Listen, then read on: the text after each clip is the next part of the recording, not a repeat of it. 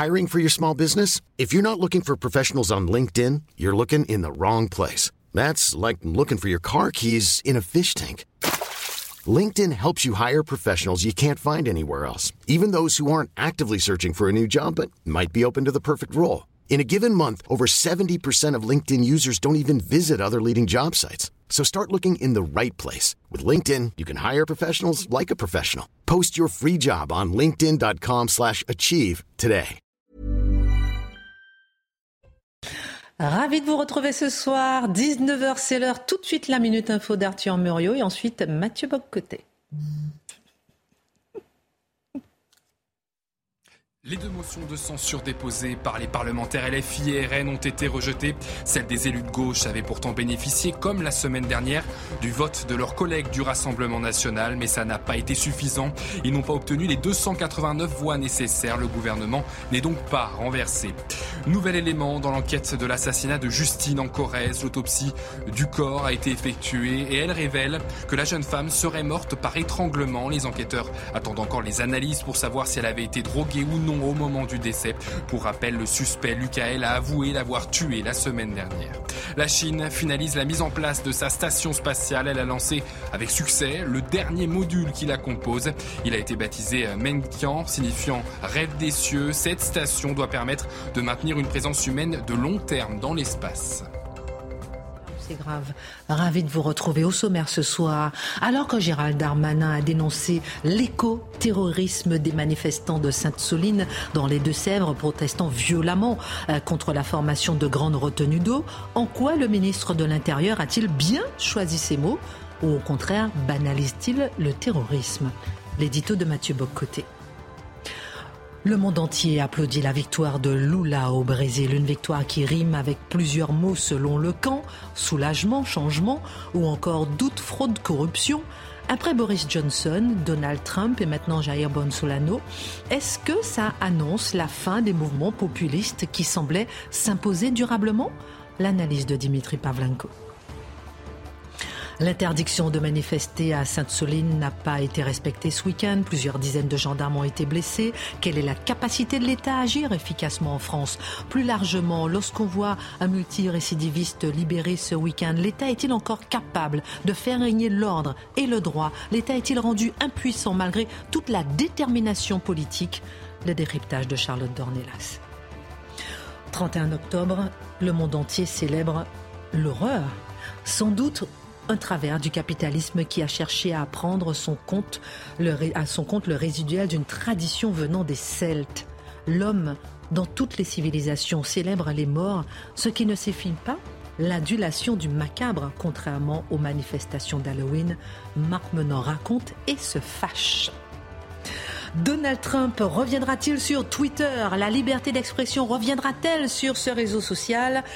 Beaucoup de questions se posent quelques jours après la prise en main d'Elon Musk et le limogeage d'une partie des dirigeants d'entreprise. Va-t-on vers un basculement dans l'usage des réseaux sociaux qui sont au cœur de la démocratie contemporaine? L'édito de Mathieu Boccoté. Une heure pour prendre un peu de hauteur sur l'actualité. C'est parti.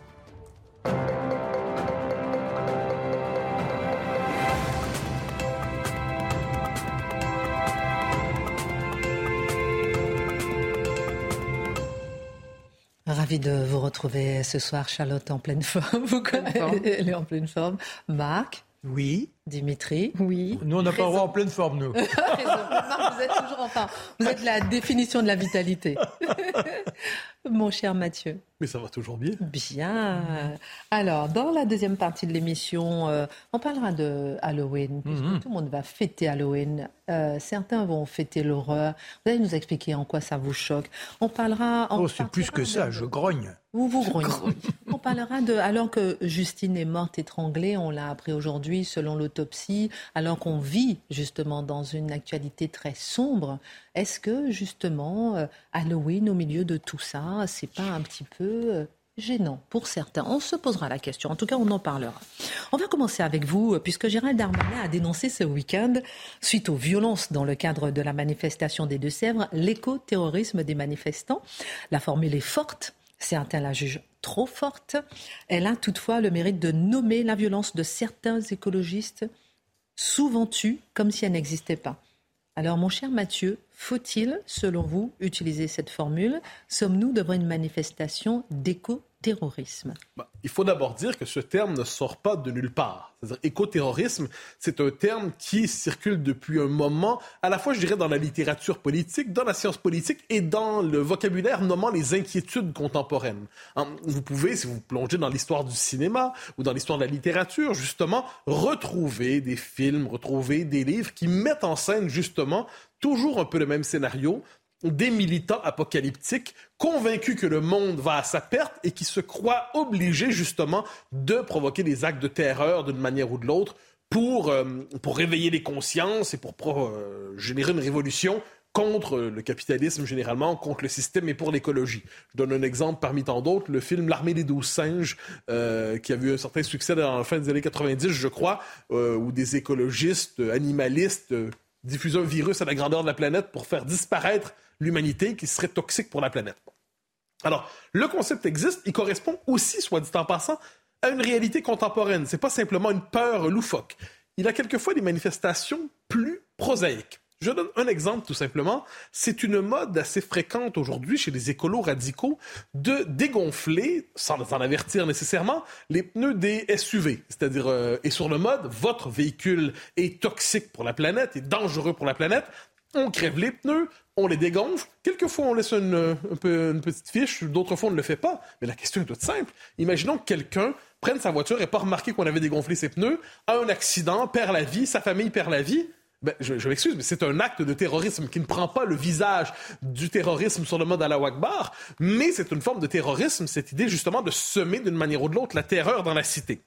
Euh, il y a la volonté quelquefois de saboter soit des lieux de forage, soit de provoquer des... Et on, on connaît des cas comme ceux-là où il s'agit de détruire des installations liées généralement à l'industrie pétrolière. Donc tout cela existe. J'ajoute, dernière chose, que c'est identifié par le FBI euh, comme, depuis le milieu des années 2000, comme une menace réelle dans nos sociétés. Et si j'ajoute mon grain de sel là-dessus, je dirais que je suis convaincu que, vu la présence du discours apocalyptique écologiste que l'on voit aujourd'hui, qui ravage la cervelle de toute une partie de la jeune génération, euh, les espèces de jeunes idiots, en hein, les têtes de linotte, qui s'en vont euh, jeter de la soupe sur des peintures, ensuite pour se coller le crâne sur tout ça. Eh la prochaine étape, après avoir cherché à détruire ou à tout le moins souiller ou vandaliser une peinture, la prochaine étape, certains vont s'en prendre à des êtres humains. Viendra le jour où les jeunes euh, excités écolos vont s'en prendre à tel patron d'entreprise, à tel patron de gazière, ainsi de suite c'est le discours euh, apocalyptique conduit vers là. Ensuite, ensuite, est-ce que les événements de ce week-end correspondent à cela? Je ne crois pas. Je ne pense pas que le terme éco-terrorisme est approprié pour une raison simple. Un autre terme me semble plus approprié et nous sommes devant une forme de guérilla écolo, une volonté d'insurrection. Donc on n'est pas sur le mode frapper au hasard, on n'est pas sur l'idée de semer la terreur, on est dans la logique de la ZAD et plus largement dans cette logique qui consiste chez certains écolos à dire ce territoire est désormais libéré, il nous appartient, les forces de l'ordre sont désormais illégitimes sur ce territoire. Et nous nous donnons le droit d'attaquer, s'il le faut, sur le mode de la riposte, nous disent-ils, les policiers. Et là, qu'est-ce que c'est, en fait? Qu'est-ce qu'on voit? Ou les services de l'ordre, euh, services d'ordre? Ce qu'on voit, en fait, c'est tout simplement une manifestation presque banale, bien qu'avec de grande ampleur, de la violence politique de gauche. La violence politique de gauche. Donc, l'écoterrorisme est un concept trop fort, et ça, c'est un peu le problème des formules trop fortes lancées, c'est qu'on se met soudainement à parler de l'exagération de la formule plutôt que de la réalité qu'elle désigne. Et quelle est cette réalité? C'est la violence politique de gauche. Une violence qui est de plus en plus fréquente, qui prend plusieurs visages, soit dit en passant, dans nos sociétés. On peut penser au cas des antifas. Hein, les antifas, c'est un problème de base. Les antifas se permettent de saboter un nombre considérable de manifestations, font du grabuge, n'hésitent pas à agresser, n'hésitent pas à attaquer, font souvent des victimes. On en parle peu. Les Black Blocs, de la même manière, ont un comportement de terrorisme au quotidien, si on veut, mais on n'en parle pas véritablement ou c'est toujours dans les faits divers. Imagine si les Black Blocs en question brandissaient un drapeau qui n'était pas celui de leur camp, celui de l'ultra-gauche, et ainsi de suite. Alors là, la République serait en danger. Donc des cas de violence politique, il y en a de plus en plus, et c'est même un thème qui revient. La Revue des Deux Mondes a consacré un très intéressant numéro au retour de la violence politique avec une interview avec de Jean-Luc Mélenchon. Jean-Luc Mélenchon, qui est un homme, habile rhéteur, nous dit la violence politique révolutionnaire dont je ne suis pas favorable, mais c'est toujours une contre-violence en riposte à la violence contre-révolutionnaire qui veut étouffer les mouvements d'émancipation. Donc, autrement dit, cette violence est légitime. Je ne l'approuve pas, mais elle est légitime parce que la véritable violence est toujours celle des possédants. Donc, qu'est-ce qu'on voit derrière le mot écoterrorisme qui, je le crois, est exagéré? Gérald Darmanin a néanmoins la vertu d'identifier l'existence de cette violence politique de gauche et d'extrême gauche, violence qui suscite par ailleurs la complaisance d'une bonne partie de la classe politique de gauche parlementaire. Euh, question subsidiaire. Est-ce que c'est pas justement euh, un coup de pied dans la fourmilière que justement d'aller loin avec le mot écoterrorisme pour pouvoir réveiller les consciences? Il est quand même seul un peu peut-être euh, au gouvernement à oser donner des mots, on l'avait vu avec le sentiment d'insécurité, etc. Et est-ce que c'est pas justement euh, quelque part un souffle positif pour une prise, certaine prise de conscience. Hein. Je Pardon. dirais, hein, pour- ben, le, je dirais le mot souvent, hélas, dans ce gouvernement, se substitue à la chose. Donc, parce qu'on nomme une chose, on croit la combattre. Bon, j'entends qu'il faut nommer les choses, mais si on croit que nommer, c'est déjà combattre, je ne crois pas. Ensuite, je pense que le terme, et on le voit aujourd'hui, donc là, le débat, c'est est-ce que c'est de l'écoterrorisme ou non? Alors qu'il y aurait tout à fait moyen de s'entendre sur le fait que nous sommes devant des vandales d'extrême gauche, écolos, qui se permettent d'attaquer les policiers, de faire des victimes chez les policiers, d'agresser les policiers. Ça, il y a moyen d'avoir une vision assez consensuelle sur la chose, mais on est pris aujourd'hui à jongler avec un concept qui peut être pertinent, mais qui s'applique mal à la situation. La manifestation rassemblait aussi des élus. Qu'est-ce que ça vous euh, évoque? Ah, vous savez, savez, une manifestation qui n'était pas autorisée. hein, Qui je était- précise. Absolument. Et là, Jusqu'à mercredi, là- les manifestations sont interdites. Et là, j'ai vu des défenseurs fervents de l'état de droit, hein, qui sont toujours, eh bien, se dire qu'on se fiche que la manifestation ne soit pas ori- autorisée, que la manifestation ne soit pas permise. Yannick Jadot, euh, d'autres, se sont rendus à la manifestation. Pourquoi? Parce qu'ils considèrent que la cause est si légitime qu'elle transcende les codes ordinaires et bourgeois de la légalité. Je cite euh, Jadot, méga bassine à Sainte-Soline, malgré l'interdiction de manifester, la mobilisation continue et je serai de nouveau sur place samedi pour soutenir la ZAD et la lutte contre l'accaparement de la ressource en eau. Ah, c'est intéressant quand même. Donc il nous dit, oui, je sais que c'est interdit, mais la cause est tellement légitime que ça me permet de surplomber ça. Bon, ça, moi, je, je considère que pour des gens qui nous parlent tout le temps d'état de droit, on considère que finalement, il y a un rapport très instrumental et à deux poids, deux mesures à l'état de droit. Mais ça devient drôle un peu parce que ces gens-là sont quand même comiques malgré eux.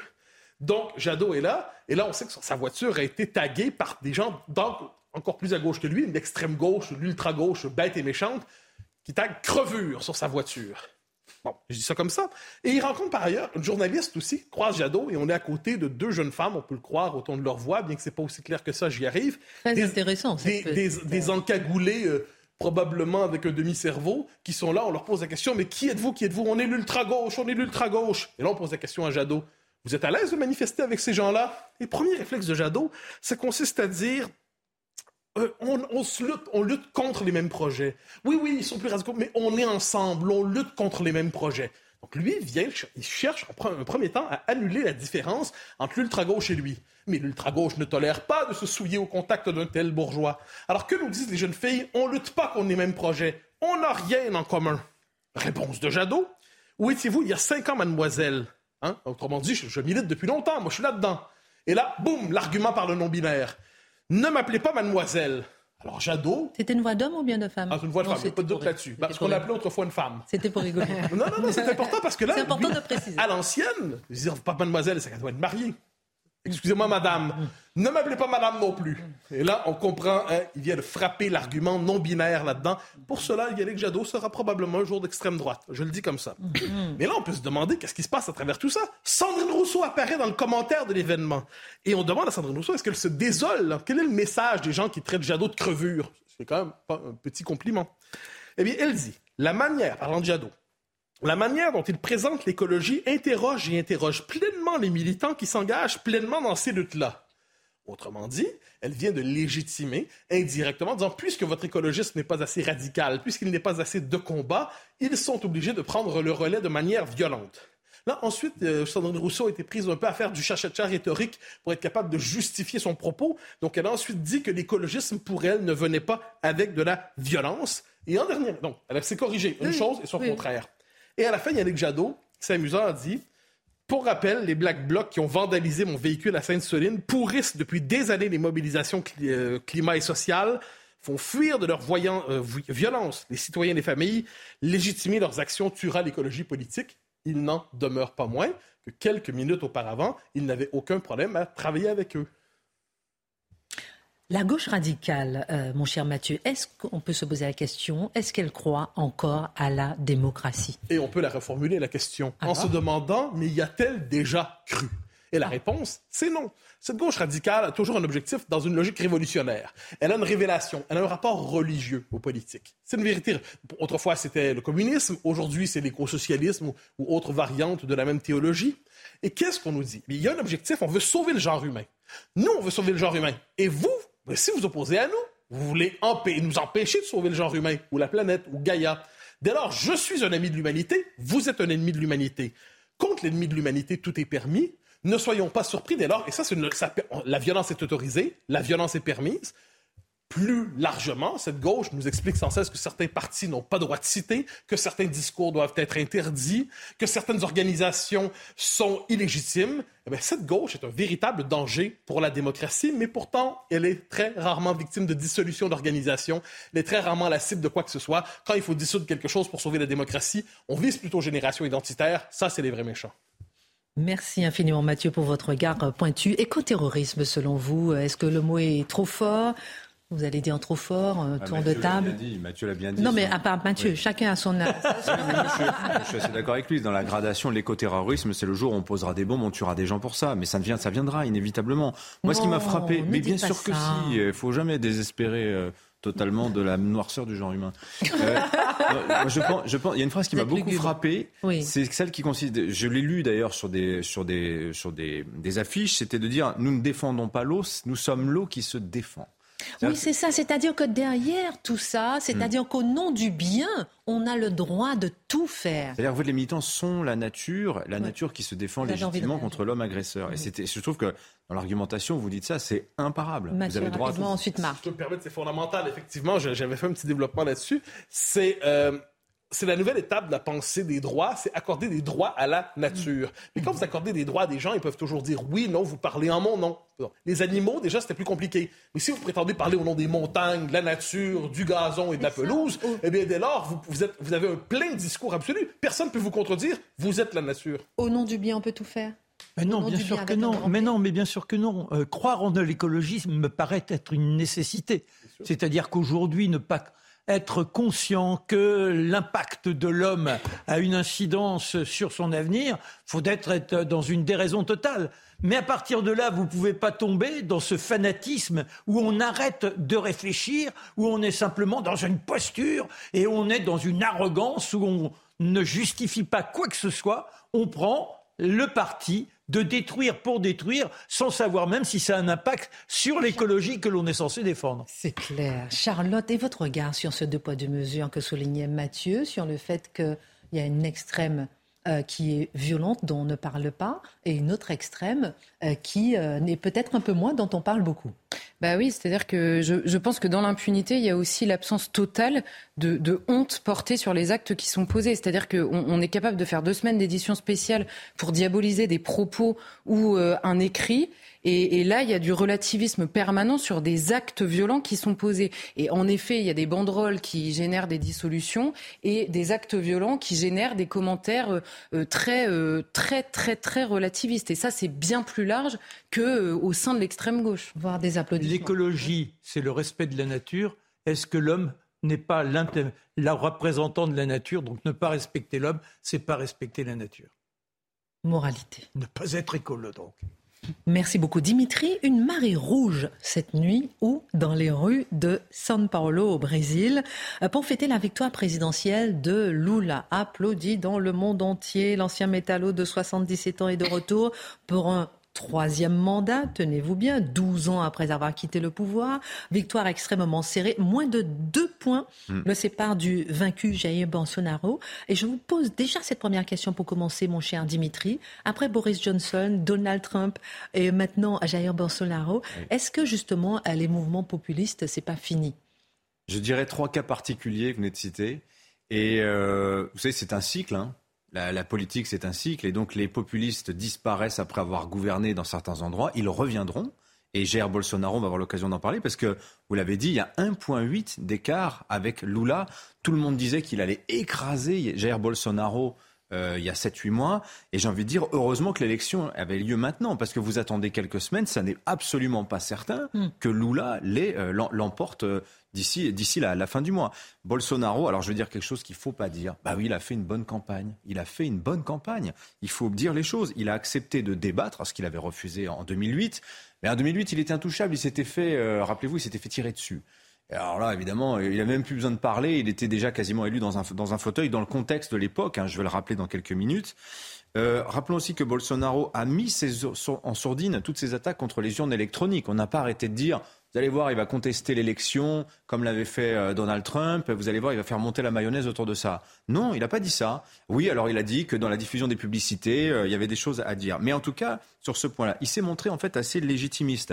Alors il échoue à se faire réélire, Bolsonaro. C'est une première pour un président sortant au Brésil, c'est vrai, mais quand même de peu. Et malgré des manifs monstres, des menaces de destitution, une commission d'enquête sur le Covid qui était à deux doigts de l'inculper pour de crimes contre l'humanité quand même. Enfin, voilà un petit peu l'ambiance quand même. Hein. Alors cette campagne, elle a été extrêmement dure, extrêmement violente. Euh, en gros, pour résumer, hier soir, vous avez la moitié du Brésil qui pense avoir empêché la réélection d'un cannibale pédophile. Hein. C'est comme ça que les supporters de Lula qualifiaient Bolsonaro, hein, pour dire que l'invective n'était pas que du côté des bolsonaristes. Et l'autre moitié bah, se navre de voir revenir le roi des voleurs. C'est le surnom que la droite euh, brésilienne donne euh, à Lula. Et pour gagner, Lula, faut voir ce qu'il a été obligé de faire. Ratisser, mais alors très très large. C'est une coalition, alors je sais pas, ils disent pas Front républicain, mais ça ressemblait à ce que nous on connaît. Avec neuf partis, son vice-président s'appelle Geraldo Alckmin. Accessoirement, c'était son adversaire en 2006, hein, quand même, hein, pour vous dire. Euh, et il a dû, Lula, publiquement dire qu'il était chrétien, qu'il n'a, alors c'est très brésilien, hein, il a dû dire qu'il n'a jamais parlé au diable ni noué de pacte avec lui et qu'il était aussi contre l'avortement. Ce qui, alors l'avortement, pour un progressiste comme lui, il incarne le progressisme. Hein, c'était quand même, je pense, ça a dû être difficile à dire. Mais l'histoire du diable, vous êtes dans un pays qui aujourd'hui est sans doute à 50% évangélique, hein, la population est à 50% chrétienne évangélique, c'est indispensable de dire ce genre de choses si vous espérez l'emporter. Baloula, en bon, en politicien madré qu'il est, eh bien, l'a fait.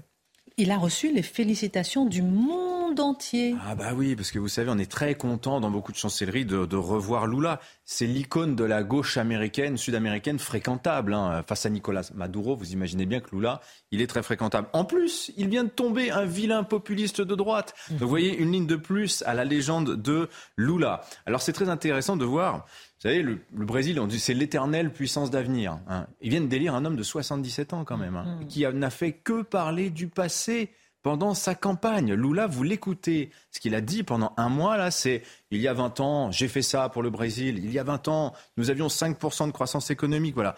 En fait, il l'emporte par nostalgie, Lula. Vraiment. Mhm. C'est ça. La nostalgie de cette décennie incroyable que le Brésil a connue dans les années 2000. La croissance, les emplois, le recul de la pauvreté. C'est vraiment ça.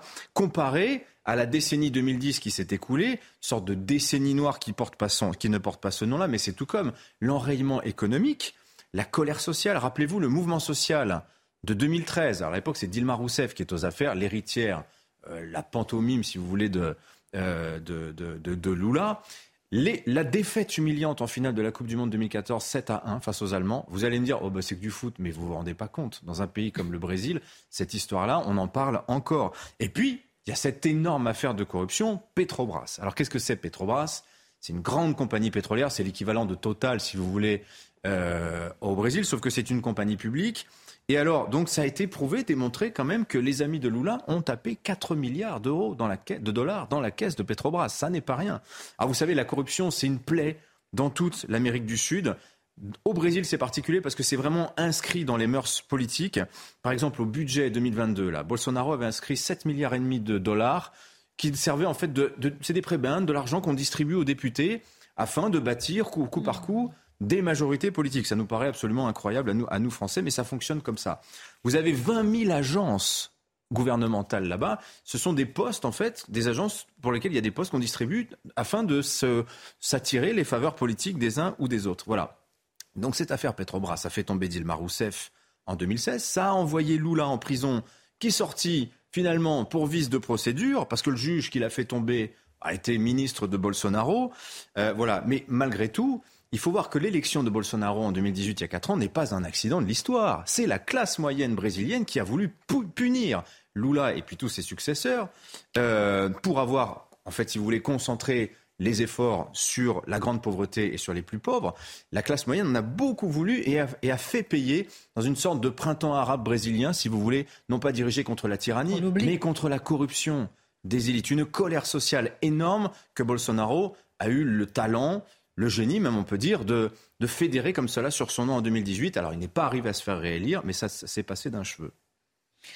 Que va-t-il se passer maintenant que Lula a été élu en quelques mots? Bah écoutez, déjà, il prend ses fonctions que dans deux mois. C'est comme aux États-Unis. Il y a un long, long délai entre l'élection et la prise de fonction du successeur. Alors, qu'est-ce qui va se passer? On va bien voir, on va bien voir. Est-ce que ça va se jouer dans les tribunaux? Est-ce que ça se jouer dans la rue? Dans les casernes, ça n'est pas exclu. Vous savez que, euh, en fait, dans l'armée, elle a un rôle de régulateur de la vie politique brésilienne traditionnellement. Alors, elle a pris le pouvoir entre 64 et 85. Est-ce que ça va se reproduire? L'histoire euh, nous le dira. Ce qu'on peut vous dire, c'est que Lula va avoir beaucoup de mal à gouverner. Pourquoi? Parce que vous avez eu de nombreuses élections, euh, en plus de la présidentielle, des législatives, des élections au niveau des gouverneurs. Et ça a été un raz de marée bolsonariste. Comme quoi, le bolsonarisme et le populisme, pour répondre à votre question, est loin, loin d'être mort au Brésil. Merci beaucoup, euh, mon cher Dimitri. 77 euh, ans, Lula, Biden 80 ans, Xi Jinping 69 ans, Poutine 70 ans. On a encore le temps de se. J'ai de l'avenir. Et moi aussi. On marque une pause à tout de suite. Retour sur le plateau de Face à l'info. N'oubliez pas de regarder toutes nos émissions en replay et podcast sur cnews.fr. Tout de suite, la Minute Info Arthur Muriot avant le mot de conclusion de Dimitri sur Lula président. Le Conseil d'État réinstaure le contrôle technique des deux roues. Son application était initialement prévue début 2023 avant son annulation par le gouvernement. La plus haute juridiction administrative de l'État a déclaré que cette décision de l'exécutif était illégale. Au moins cinq explosions ont été entendues ce matin à Kiev. Elles résultent d'une attaque russe visant les infrastructures énergétiques ukrainiennes. Le ministre de la Défense russe précise que toutes les cibles ont été atteintes. Désormais, 80% des habitants de Kiev se retrouvent sans eau et 350 000 foyers seraient privés d'électricité. Le réseau social Instagram a fait état d'une panne géante cet après-midi. De nombreuses personnes ont rencontré des problèmes de connexion. Leur compte était indiqué comme suspendu. L'anomalie semble avoir été résolue. Cette panne intervient une semaine après celle ayant touché la messagerie WhatsApp, elle aussi propriété du groupe américain Meta. Merci beaucoup Arthur Muriot. Le mot de la fin avec euh, cette élection au Brésil. Hmm. Oui, c'est un chiffre qui m'a frappé, je voulais le partager avec vous. 40 700, 47 500 homicides l'an dernier au Brésil, pratiquement 50 000. C'est un cinquième des homicides volontaires de la planète qui ont été l'an dernier commis au Brésil. C'est à peu près la moyenne tous les ans. On terminera sur cette jolie phrase d'Antonio Carlos Jobim. Vous savez, c'est le chanteur de la chanson euh, The Girl from Ipanema qui disait Le Brésil n'est pas un pays pour débutants. Incroyable. Il y a des pays comme ça qui ne sont pas pour les débutants. C'est dingue. Merci beaucoup euh, pour votre regard. Dans un instant, on fera un tour de table. On a appris aujourd'hui que Justine est morte étranglée. Euh, on fera un tour de table sur cette actualité qui est horrible et en même temps on fête Halloween. Est-ce que c'est une fête? Est-ce que c'est l'horreur? Est-ce que c'est la démocratisation de l'horreur? Est-ce que c'est la démocratisation de, de, de, l'épouvante? On va en parler avec vous. On fera un petit tour de table. J'interviens parce que tout à l'heure vous avez parlé de, de cette euh, écho terrorisme. Et euh, par exemple, il y a un groupe écologiste, Just Stop Oil, qui a pulvérisé là ce soir euh, euh, la peinture orange sur une banque d'Angleterre. Ah, ça continue. Oui, voilà, exactement. La tomate, tout ça. La tomate, etc. J'ai listé, j'avais toute la liste des attaques et je me suis dit. il va y avoir de plus en plus. Il y a un effet mimétique à travers tout ça. Mm. Exactement. Ma chère Charlotte, pendant son point de presse hier, Gérald Darmanin a affirmé la détermination de l'État dans la lutte contre la constitution de nouvelles ZAD, précisant que l'État euh, ferait des recours en justice en cas de construction en dur sur le territoire privé que les militants occupent aujourd'hui. Ce qu'on a envie de voir avec vous, ma chère Charlotte, on a vu par exemple ce week-end le multirécidiviste qui a été relâché à la surprise générale. Quelle est la force de l'État? Quelle est l'impuissance de l'État? Quelle est la capacité de l'État à mettre de l'ordre dans la société, à faire respecter le droit où allons-nous aujourd'hui? Voilà, beaucoup de questions en une. Euh, on a l'impression d'une lourdeur étatique permanente face à des militants très souples, rapides et déterminés. Oui, on retrouve la même chose que dans la délinquance et même dans la grande délinquance, ce qui est euh, parfois extrêmement problématique. Mais on a euh, Gérald Darmanin hier, alors on l'a vu, hein, il utilise euh, les mots qui signent une détermination, alors que qu'on verra dans les actes. Hein. enfin, je, je, je, reprends ce que disait Mathieu là sur ce sujet, mais en l'occurrence, il affichait une détermination réelle en face de ces de ces potentiels zadistes, on va dire. Simplement, le problème, c'est qu'il annonce les règles d'un jeu Mhm. que lui applique et que eux refusent d'emblée. C'est-à-dire que les recours, il annonce, en effet, il dit bah aujourd'hui c'est sur un terrain privé qui leur a été prêté, donc c'est évidemment euh, problématique euh, pour euh, l'État de, de, réagir. Simplement, s'il y a des constructions, il y a les règles de l'urbanisme qui sont en cause, qui pourraient donc générer un recours de l'État devant un tribunal qui mettra des mois à répondre. Et pendant ce temps-là, évidemment, ils seront installés. On connaît ça par cœur et ça durera des dizaines d'années. Et c'est peut-être même pire que ça, c'est-à-dire que c'est pire qu'un ministre qui appliquent les règles du jeu et euh, des militants qui les refusent. C'est que les militants en question connaissent parfaitement les règles du jeu et les retournent, on va dire, à leur avantage. Pourquoi? Vous voyez, il y a des choses qui paraissent étonnantes, c'est que vous voyez les vidéos au moment, par exemple, de faire sauter à la disqueuse cette fameuse canalisation, tout le monde est cagoulé. Et puis après, vous avez des interviews à visage découvert de pourquoi je suis là, pourquoi est-ce que je soutiens ce mouvement. Tout simplement parce que devant un tribunal, si vous avez tous la même cagoule, c'est impossible de prouver que c'était vous. Pourquoi Autre chose étonnante, vous avez Gérald Darmanin qui nous dit en face de nous, on avait euh, tant de fichiers S. Ça veut dire que ce sont des personnes qui sont identifiées. Oui, seulement au moment de commettre l'acte vraiment illégal qui pourrait être poursuivi devant les tribunaux, eh bien, vous n'avez plus évidemment telle personne au lieu de telle autre. Vous savez, j'avais, j'avais assisté, voilà, je, vais donner un exemple très précis, j'avais assisté au procès euh, des, des antifas qui avaient, souvenez-vous de cette voiture de police sur les quais, là, euh, où ils avaient mis un cocktail Molotov à l'intérieur, cassé la voiture avec les deux policiers dedans, etc. Le procès, c'était incroyable, extrêmement instructif. Vous aviez des, des, donc des accusés qui défilaient de, à la barre et qui disaient, oui, on assume le combat, oui, euh, nous sommes antifas, on a retrouvé chez vous des brochures, oui, bien sûr, tout ce combat est assumé. Est-ce que vous condamnez l'acte qui a été fait? N'ai pas à le condamner. Je suis là pour répondre ou pas. Est-ce que c'était moi qui étais là? Donc il ne condamne jamais l'acte. Il, simplement, il, il conteste le fait que c'était eux sur place. Et simplement, ils sont tous habillés pareil. En un quart de seconde, il, y avait, il témoignait hein, au tribunal. En un quart de seconde, ils se changent pendant la manifestation, si bien que même les chaussures, le, le, le, le bonnet, tout. Et j'insiste sur les détails parce qu'ils ont une parfaite connaissance des règles du droit qu'ils utilisent à leur avantage. Et donc en face, quand vous avez un ministre qui affiche une détermination sans jamais interroger ces règles de droit, vous vous dites ça va finir comme d'habitude, c'est-à-dire ça va être très compliqué pour l'État d'assurer, on va dire, sa, son autorité euh, sur cette question. Et là, je, je, je, fuis le débat de fond sur la pertinence ou pas de ces bassines d'eau. C'est pas la question. C'est vrai sur tous les sujets. Est-ce que l'État est suffisamment déterminé au point de, d'interroger, on va dire, les outils qui l'empêchent? Eh ben, la réponse est quand même très souvent non. Et pourquoi je dis ça? Parce qu'il y a plusieurs grandes histoires, on va dire, euh, qui, qui interrogent cette impuissance de l'État récemment. J'aime bien quand vous nous donnez des exemples, j'adore. Non mais parce que, souvenez-vous, là quand on vous dit, quand Gérald Darmanin vous dit, je, nous ferons des recours et puis on attendra la réponse du tribunal et puis ensuite on, on, on fera appel à la force publique. Ça nous rappelle quand même l'histoire de l'imam Iqwisen. Et l'imam Iqwisen, Gérald Darmanin avait là encore affiché sa détermination, il a mis tous les moyens quasiment de l'État, c'est-à-dire du ministère de l'Intérieur, pour faire expulser cet imam en particulier.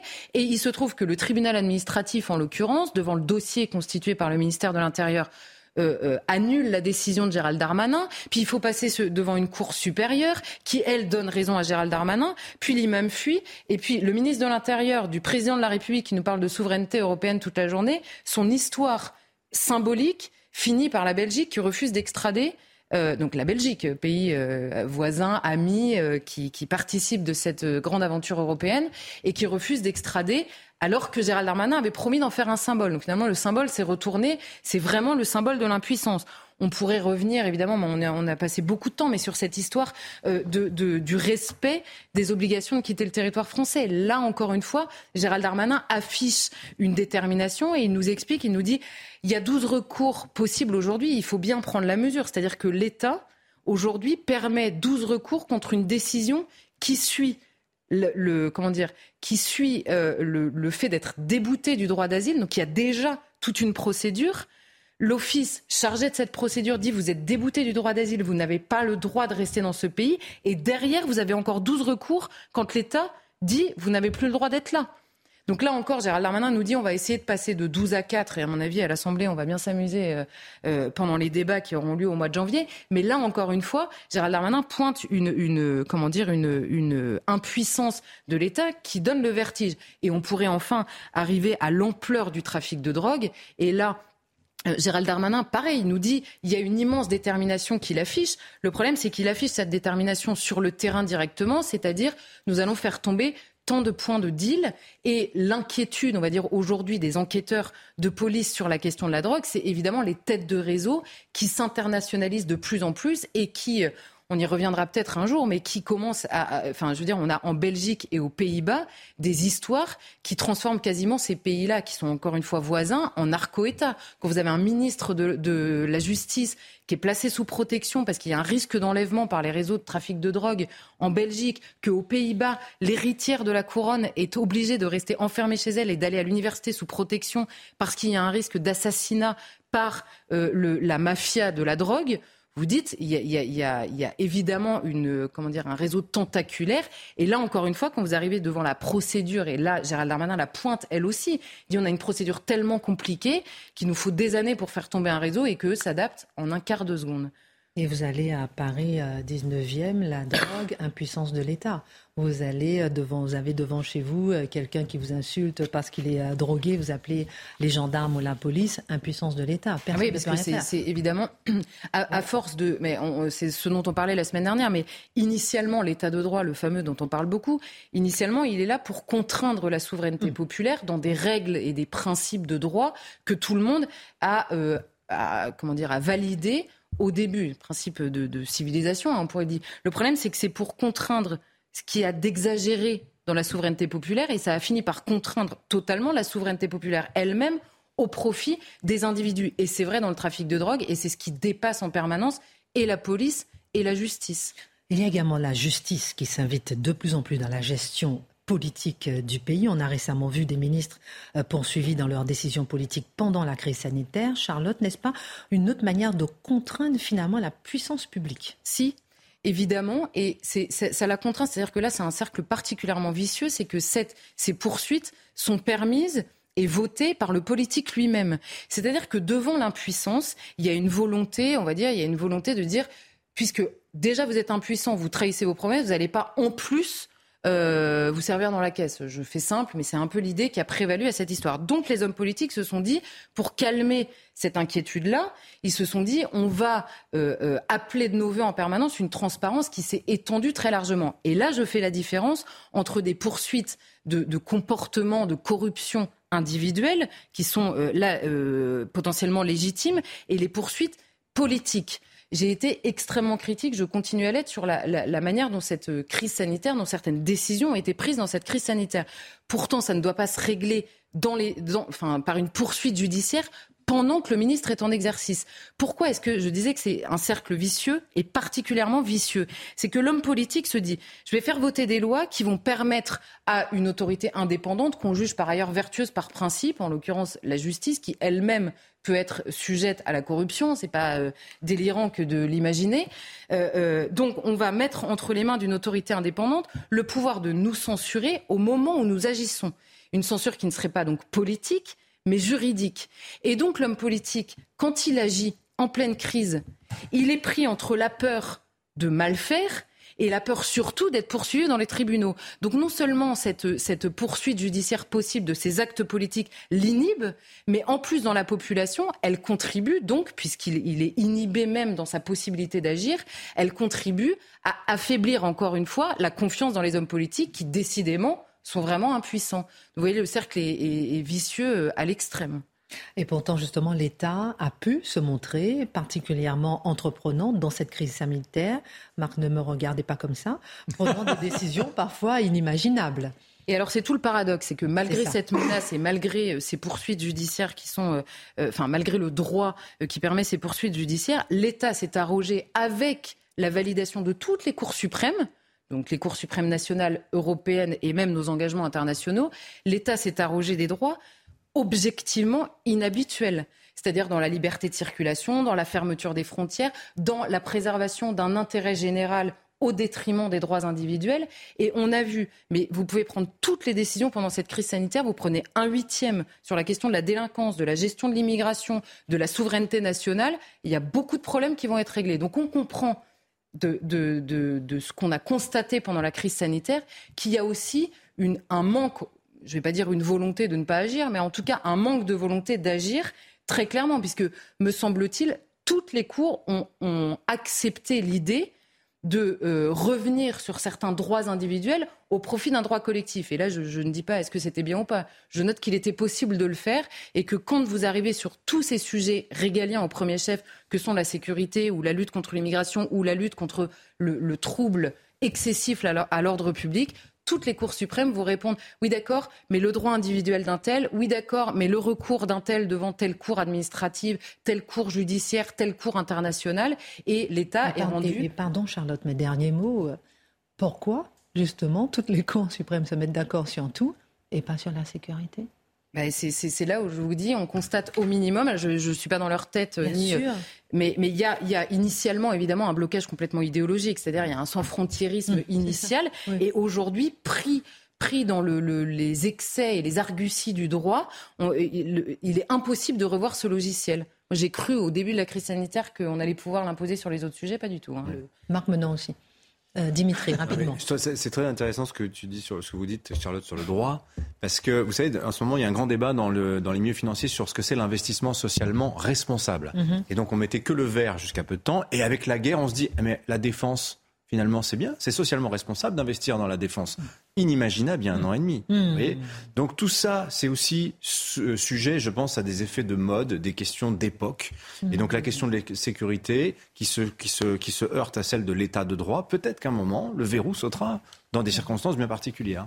Merci beaucoup. Je sens que Mathieu a envie de réagir, tout le monde, mais on continue un petit peu. Euh, euh Sinon, je vais avoir du mal. Oh, ça va. Il n'est jamais content parce qu'il n'a pas assez de temps, Marc Menon. Je vous en prends du temps, là. Attention, hein. Vous allez nous raconter une histoire ce soir. Celle de l'horreur derrière la fête. Vous allez nous raconter une histoire ce soir. Celle du 31 octobre 2022, qui n'existait pas en 1802 ou en 1800. Vous allez nous raconter une histoire ce soir, celle de la fête d'Halloween. Alors voilà, mais un peu d'histoire dans la justification de ce que nous pratiquons aujourd'hui.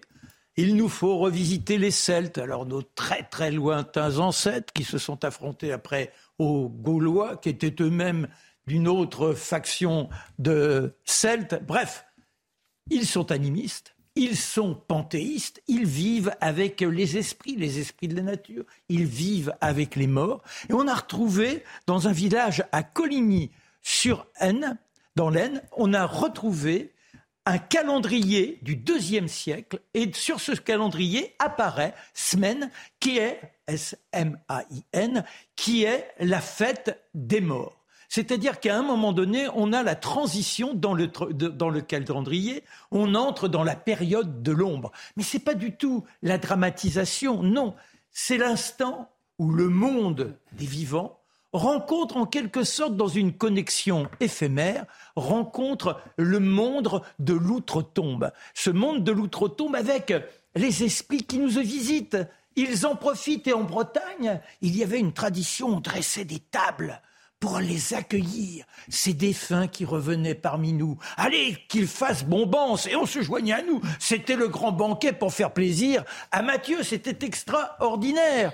Forcément, la religion, ça l'a dérangée quand elle s'est instaurée et qu'elle est devenue pleinement rayante, elle s'est dit que euh, cette restauration du païen, ou disons cette continuité païenne, il fallait essayer de l'étouffer un peu. Alors, le pape Boniface IV, lui, c'était au mois de mai, il crée la fête des morts pour essayer de tourner. Et puis, quelques siècles plus tard, on est à 610, c'est Grégoire IV qui, lui, carrément, eh va transférer cette fête des morts au début du mois de novembre, instant où il y a ces manifestations de connexion avec ces esprits qui nous veulent du bien. On n'est pas du tout dans l'horreur, on n'est pas dans ces, je dirais, angoisses. Non, on est dans une sorte de continuité, c'est ce qui nous attend. Et puis, euh, bon, le monde capitaliste finira par récupérer l'ensemble. Halloween, ça veut dire quoi Halloween? Eh bien, ça veut dire la, veille des saints. Et c'est pour ça que la manifestation est récupérée. Et là, ce qui compte, c'est exploiter, quoi qu'il arrive, sans s'occuper des conséquences. Mais il nous faut nous interroger. Parce que aujourd'hui, ça se présente comment? Vous avez des petites bandes de gamins qui arrivent là innocemment, ils disent des bonbons ou un sort. C'est-à-dire qu'on apprend à des enfants la menace, sans parler de ces effigies qui sont les effigies de la terreur, ces éléments qui viennent en quelque sorte greffer l'effroi dans ces petites âmes. Aujourd'hui, on sait que les enfants, jusqu'à 8-9 ans, sont dans une confusion entre le réel et l'éthéré, les rêves, et ils ne savent pas très bien où ça se situe. Comment dire à un enfant à qui on demande de menacer les vis-à-vis d'un sort si on ne donne pas des bonbons, que demain, dans la cour de l'école, quand il dit bah tiens, donne-moi tes billes, sinon je te casse la gueule. C'est la même chose. Alors ça fait sourire Dimitri, enfin un tour de Oui, non, non, mais, non, mais euh, on peut sourire. Non, petit, il jouait aux cow-boys et aux Indiens. Non, mais, non, il jouait pas à Non, non, mon père m'avait interdit de jouer aux cow-boys et aux Indiens. C'était le respect de la vie de l'autre parce que lui, il avait connu les camps de concentration, il avait connu l'horreur et il estimait qu'il fallait instiller dans l'esprit des uns et des autres ce respect d'autrui. Donc, les gamins, ils sont là. Mais dans la période où nous sommes, ça se complique d'autant. Les pédopsychiatres nous disent que depuis deux ans maintenant, les plus jeunes sont dans quelque chose, dans un état d'âme extrêmement douloureux. Ils ont peur. Il y a une terreur qui leur est venue liée de toutes les mesures qui ont été prises. Et là, vous avez ces images qui se multiplient, cette menace permanente. Et que se passe-t-il? Eh bien, forcément, vous avez une corrélation à envisager sur les drames, l'épouvante de la semaine dernière et de la semaine précédente. C'est quoi C'est la barbarie. C'est véritablement l'épouvante qui est là en nous, sans compter la guerre. Et pour autant, eh bien, on fait soudain une fête de l'horreur. Amusez-vous. Or, on ne peut pas badiner avec ce qu'il y a de plus noir en nous, dans ces forces obscures qui nous animent et qui font qu'un enfant, un jour, parce que les circonstances leur ont laissé dans ses perceptions de sa jeunesse, il débouchera peut-être lui aussi dans l'horreur. Il ne faut pas s'amuser avec ces choses-là. Pourquoi ne pas créer la fête de la vie, la fête des rêves, essayer de raconter les belles histoires, de demander aux enfants de se travestir dans des héros positifs, avec des panoplies d'inventeurs, que l'on soit là dans l'émerveillement, dans la dynamique, dans l'enthousiasme. La vie est belle, les mômes, il faut y croire, là où vous ne parlez que de noirceur, on ne vous parle que de glauque, que d'éléments qui viennent vous laminer et qui tuent l'espoir. N'oublions pas Jean Ferrat qui chantait la vie et faisons en sorte peut-être qu'un jour il y ait la fête du rire, la fête de la gaieté, la fête de la joie, et que l'on nous libère de tout ce qui vient nous laminer, nous perdre. C'est beau la vie. Vous êtes venu avec votre petite musique. Qui fait là, sur un arbre déjà. C'est écolo Et son cri par-dessus tout. Que c'est beau, c'est beau. La vie, et la vie, c'est pas la mort. Désolé. Alors, très intéressant votre édito. On va faire un tour de table. Dimitri, il reste pas sur sa chaise, il est ah excité comme une puce à l'énerve. On fait un petit tour de Non, mais c'est vrai, on a envie de savoir un peu votre peut-être regard sur, sur ça. Euh, euh, c'est vrai que lorsqu'on voit Charlotte, ensuite on fait un tour de table, les, vampires, l'horreur, le sang, et on rigole avec tout ça.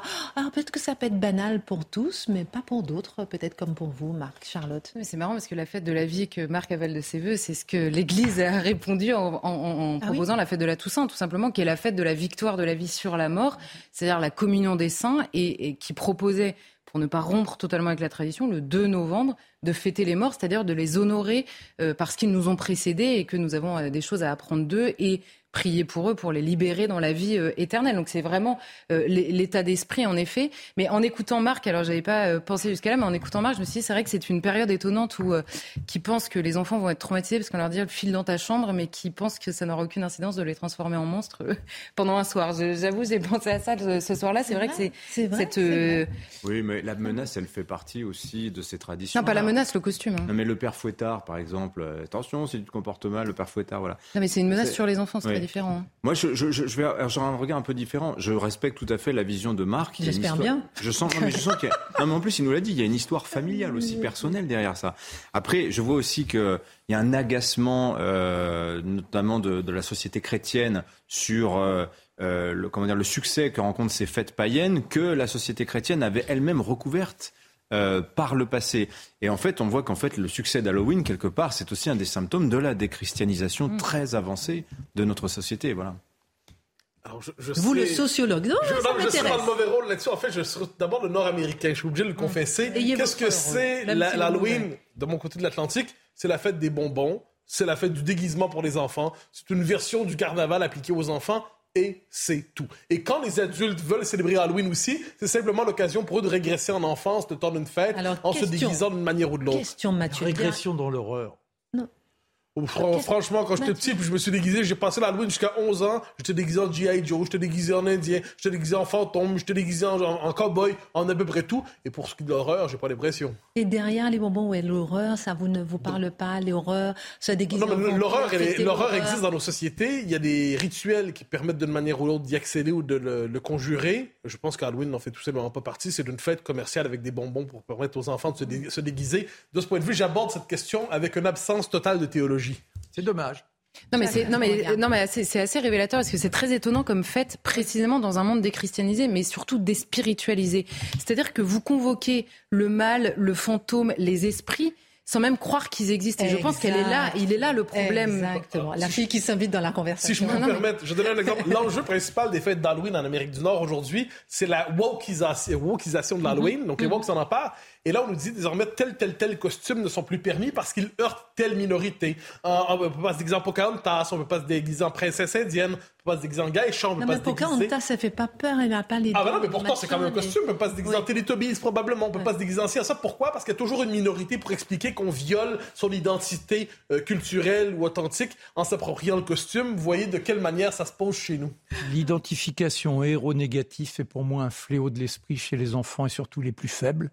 Et quand vous avez Geoffroy, Jeffrey de, de, de une nouvelle série, mmh. c'est un type qui tue 17 personnes. Et aujourd'hui, vous avez des parents qui s'amusent à déguiser leurs gamins dans cette tenue. Eh bien, je dis que c'est un danger mmh. pour les enfants pour leur équilibre. La prise de contrôle de Twitter par Elon Musk est confirmée. Pour les uns, c'est une délivrance. La liberté d'expression reprendra ses droits. Pour les autres, c'est une catastrophe. La liberté d'expression reprendra ses droits. Blague à part, cette prise de contrôle pourrait représenter un vrai basculement dans l'usage des réseaux sociaux qui sont au cœur de la démocratie contemporaine. Mathieu, êtes-vous du camp de ceux qui se réjouissent ou qui se désolent? De ceux qui se réjouissent absolument. Ah. Euh, et disons-le très clairement, pour une raison essentielle, les réseaux sociaux, aujourd'hui, sont au cœur de l'espace public de chaque nation, mais même d'une forme d'espace public planétaire qui existe. Ils sont au cœur de la pratique démocratique contemporaine. Ils se sont inscrits dans notre imaginaire sous le signe d'une extension du domaine de la liberté d'expression.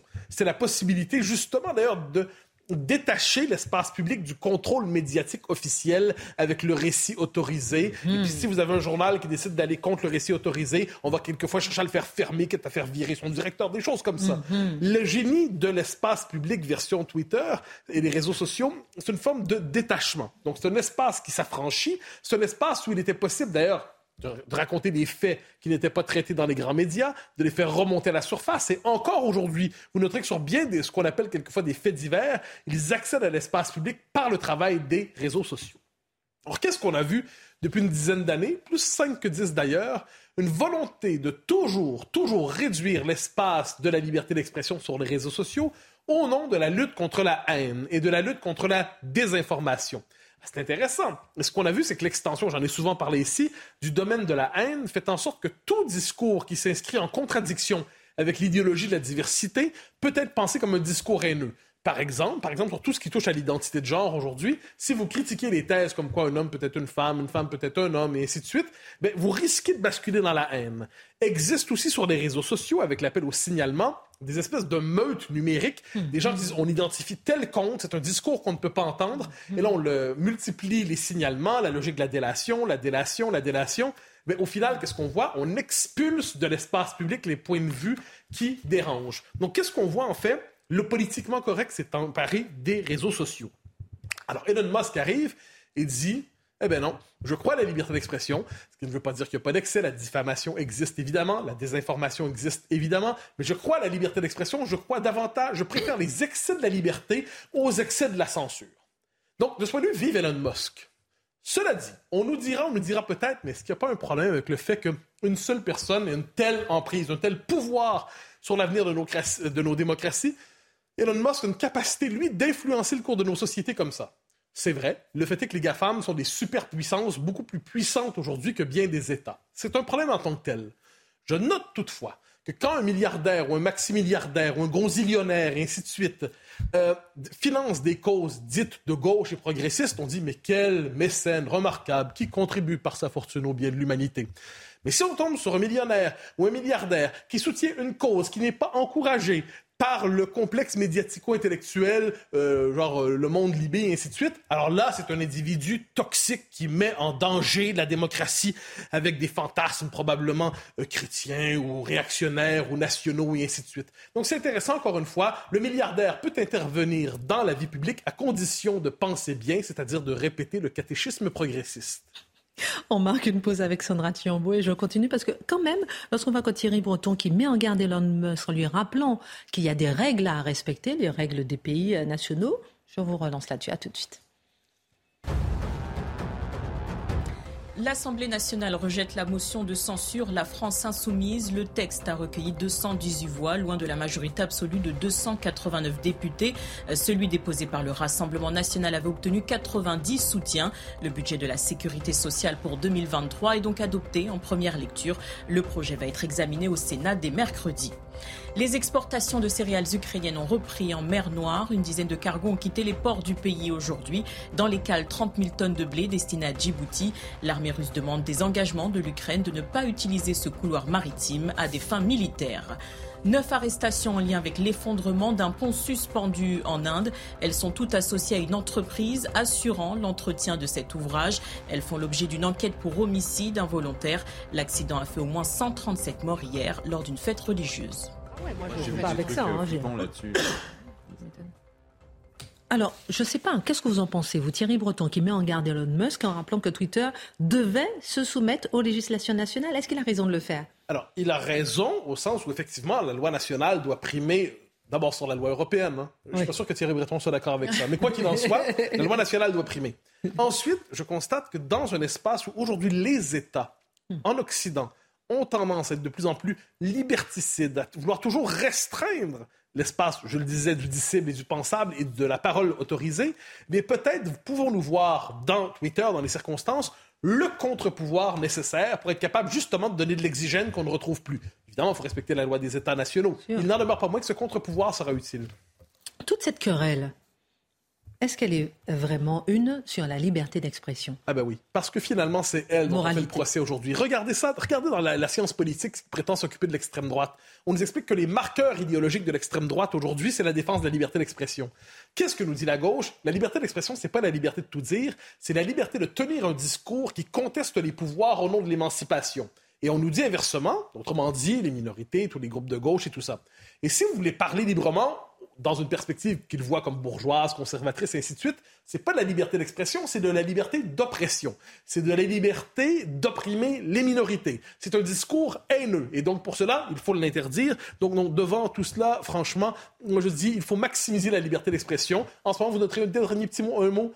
On fait le procès d'Elon Musk hein, parce qu'il a retweeté une fausse nouvelle. Puis là, c'est le procès sur lui. Attendez-vous à la diabolisation d'Elon Musk dans les prochains temps. Ce sera le nouveau type à faire tomber. Merci beaucoup pour votre regard. Euh, bisous à toute la ville de Fort-Mahon-Plage qui nous regarde tous les soirs. On les embrasse. euh, on les embrasse. Toutes les émissions sur cnews.fr, le replay, les podcasts. Et se retrouve demain tout de suite Pascal Pro. Bon, allô? Rendez-vous avec Pascal